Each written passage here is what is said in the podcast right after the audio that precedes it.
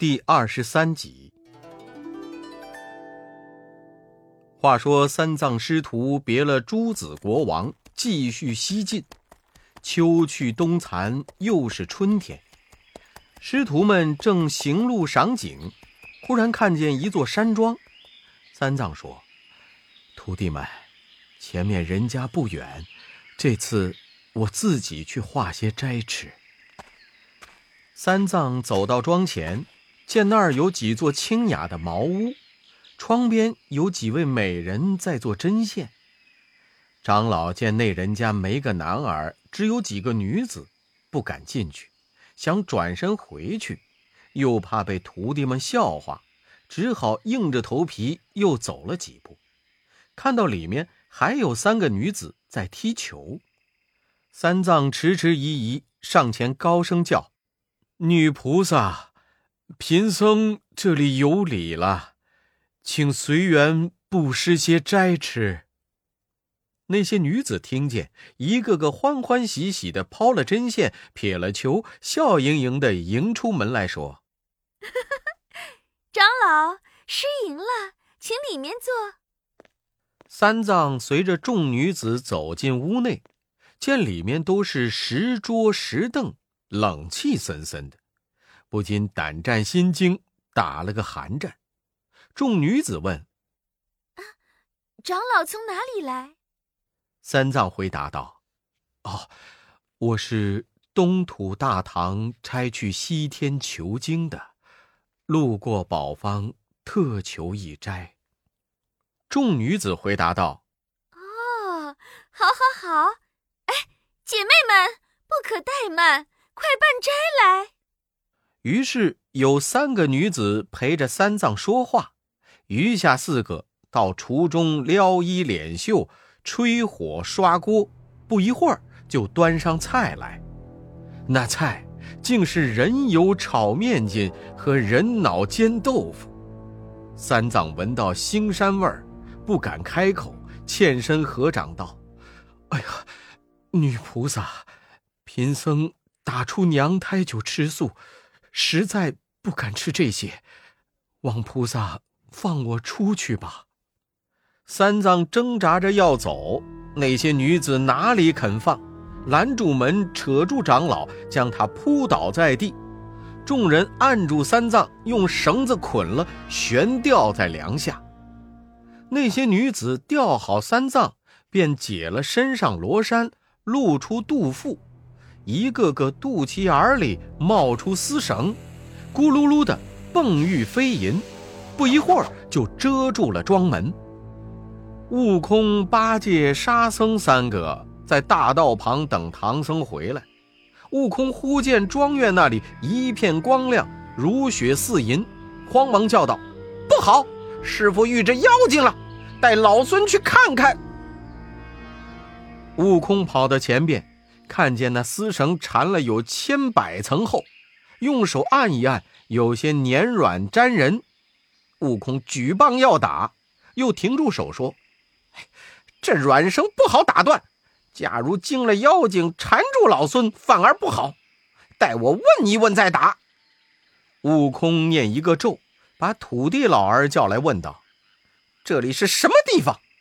土地忙回答：“哦，呃，这岭叫盘丝岭，岭下有个盘丝洞，洞里有七个女妖精。”悟空又问：“他们有多大神通？”土地回答道：“哎呀，大圣，呃小神不知，只知南面有一座浊垢泉，原本是七仙姑的浴池，后来被他们占去。想必他们有大能耐。这些妖精占了浴池，每天要洗三次澡，现在又要到他们洗澡的时辰了。”悟空叫土地回去。然后摇身一变，变做个苍蝇，落在路旁草尖上等待。不多时，只听沙沙沙的声音响起，就像蚕吃桑叶、大海涨潮一般。半盏茶的功夫，丝绳全部褪去，依然现出那座庄院，还像最初一样。又听“呀”的一声，柴门打开，里边笑语喧哗，走出七个女子。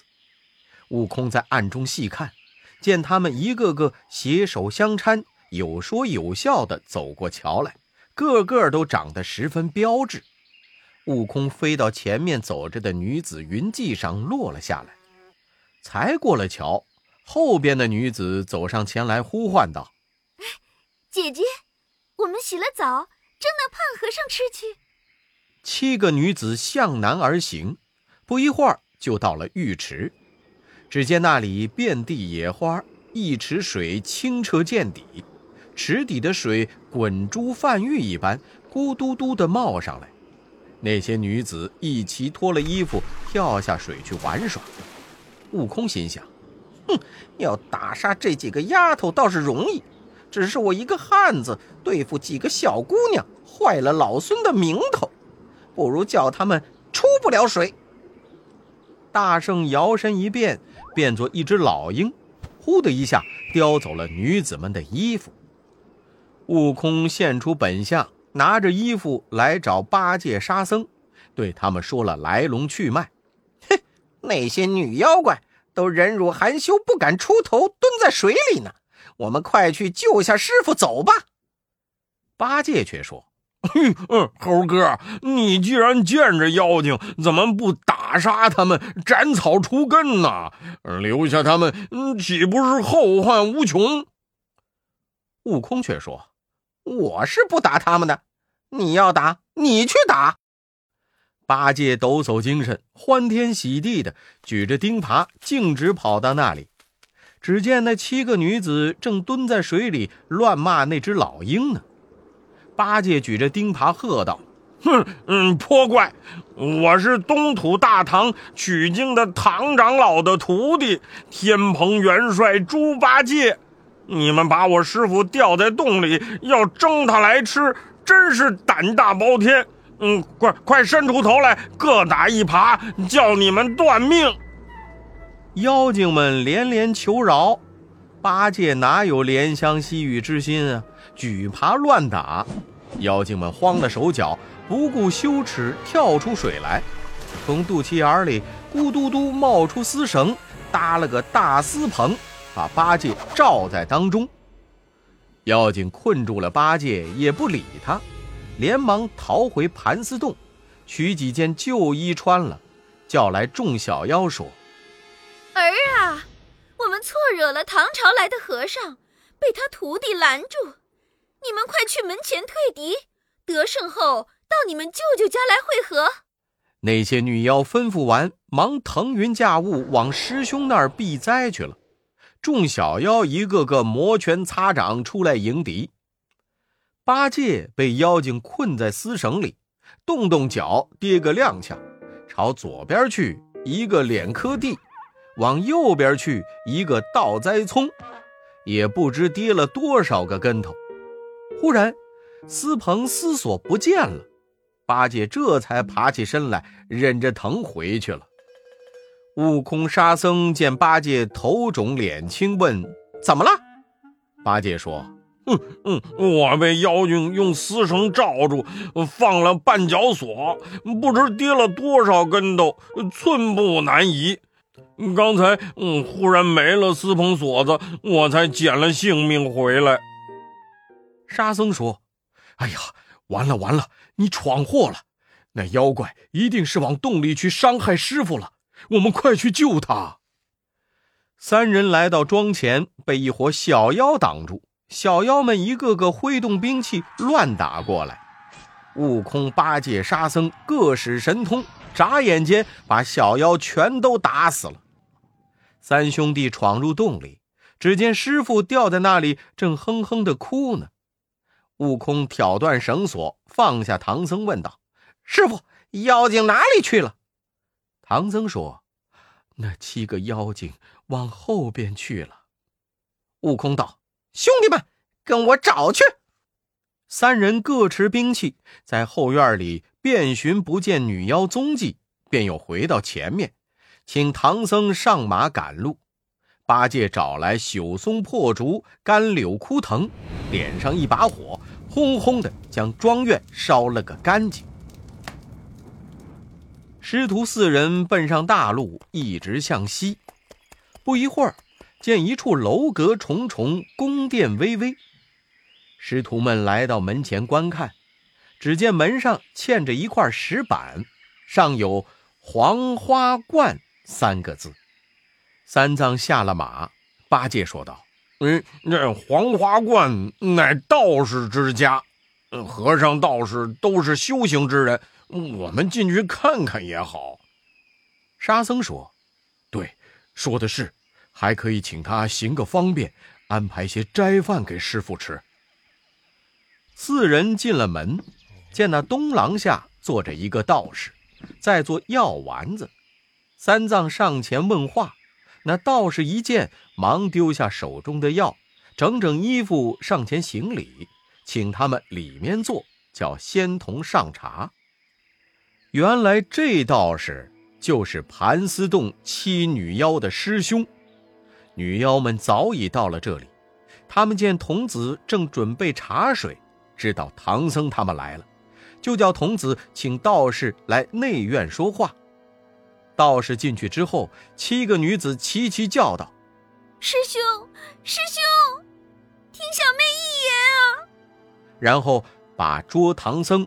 八戒打上门等事说给他听，那道士说：“嘿嘿嘿，妹妹们放心，我来替你们报仇。”道士取来一小盒药粉，说：“我这宝贝，若是给凡人吃，只需一粒入腹就死；若是给神仙吃，也只需三厘就绝命。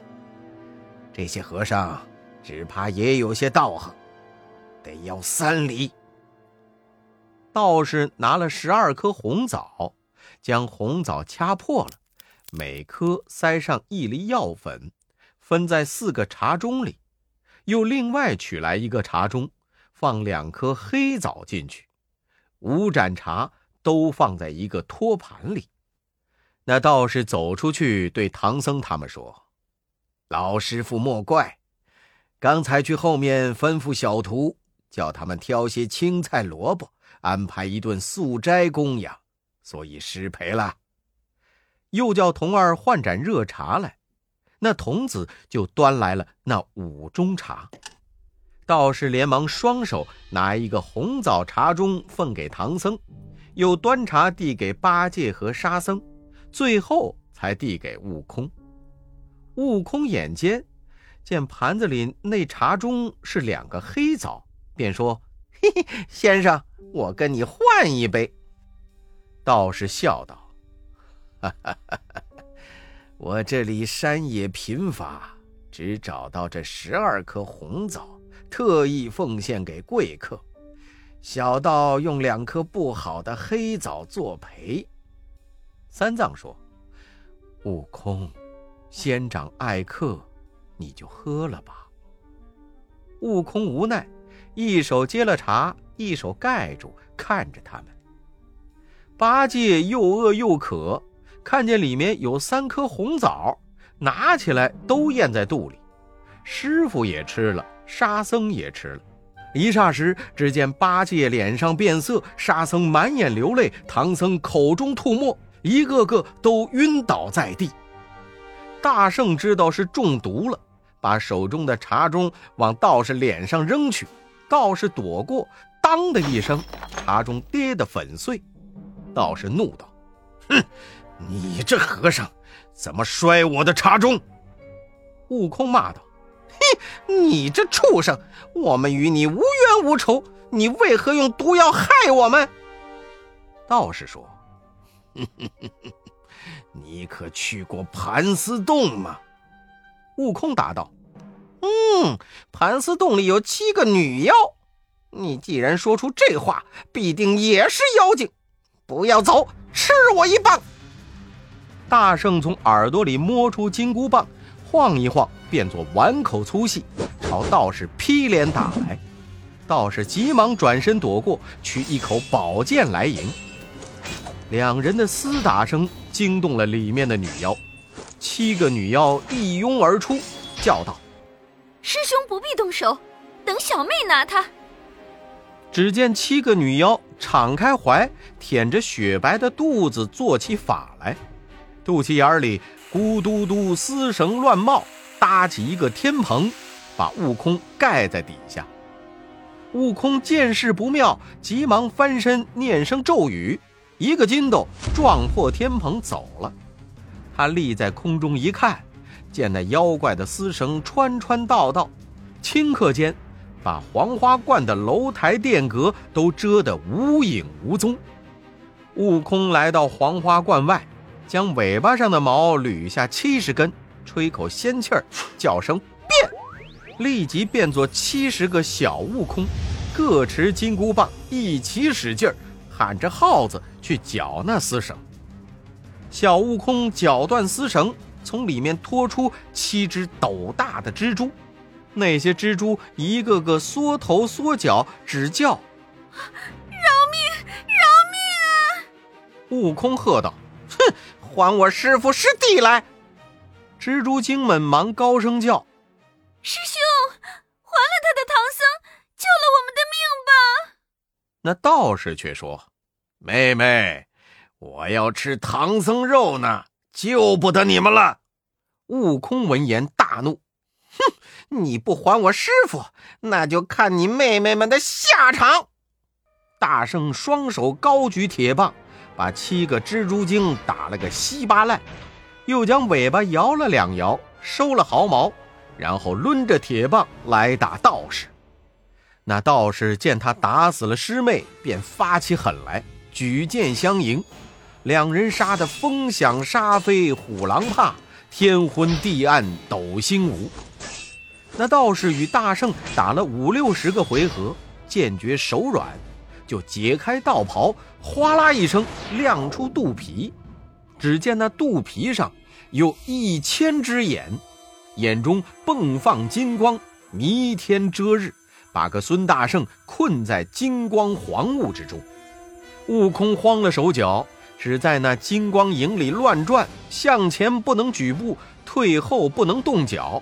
像在桶里打转一般，他急了，往上一跳，却跌了一个倒栽葱，撞得头疼，伸手摸摸，头皮都撞软了。悟空心想：前去不得，后退不得，左行不得，右行不得，往上又撞不得，那就往下走吧。大圣念个咒语，摇身一变，变做个穿山甲。硬着头皮往地下一钻，钻了二十多里，才钻出头来。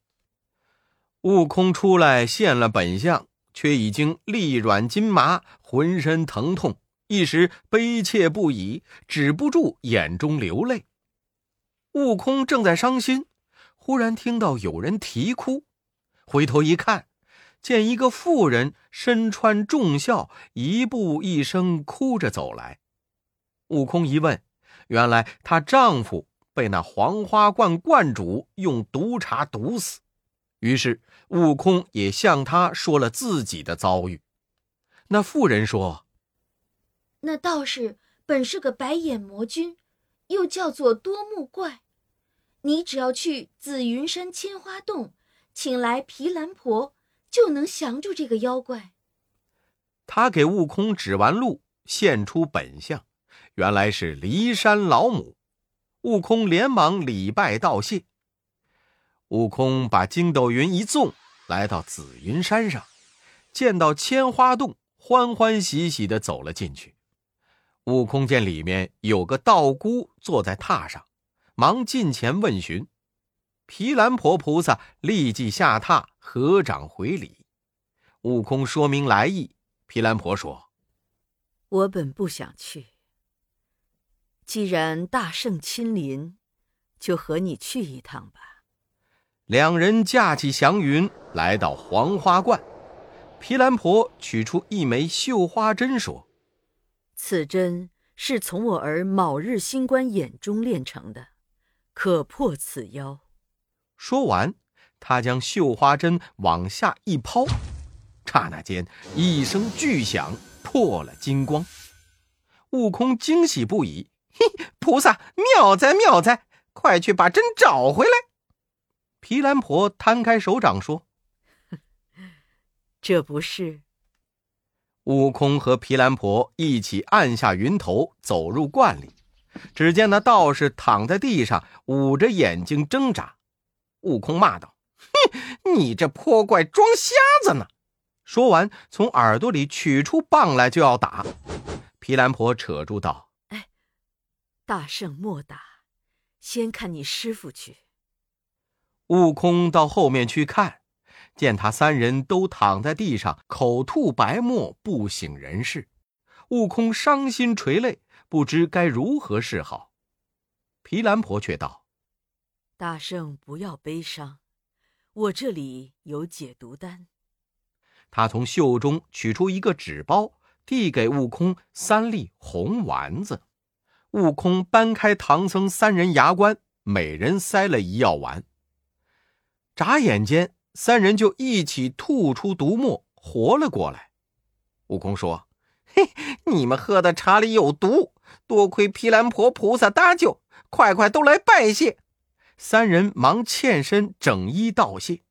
八戒拿起耙就要打那道士，毗蓝婆拦住说：“天蓬息怒，我要收他去看守门户。”于是上前用手一指，那道士现了原身，乃是一条大蜈蚣。毗蓝婆用小手指挑起它，驾祥云回千花洞去了。八戒咂么嘴说：“嗯嗯，这老妈妈真厉害，竟然能降住这等恶物。”悟空说：“嘿嘿，他儿子某日新官是只公鸡。”他必定是只老母鸡，鸡最能降蜈蚣，所以能收服这个妖怪。说完，四人大笑。欲知后事如何，请看下册《伏妖救群英》。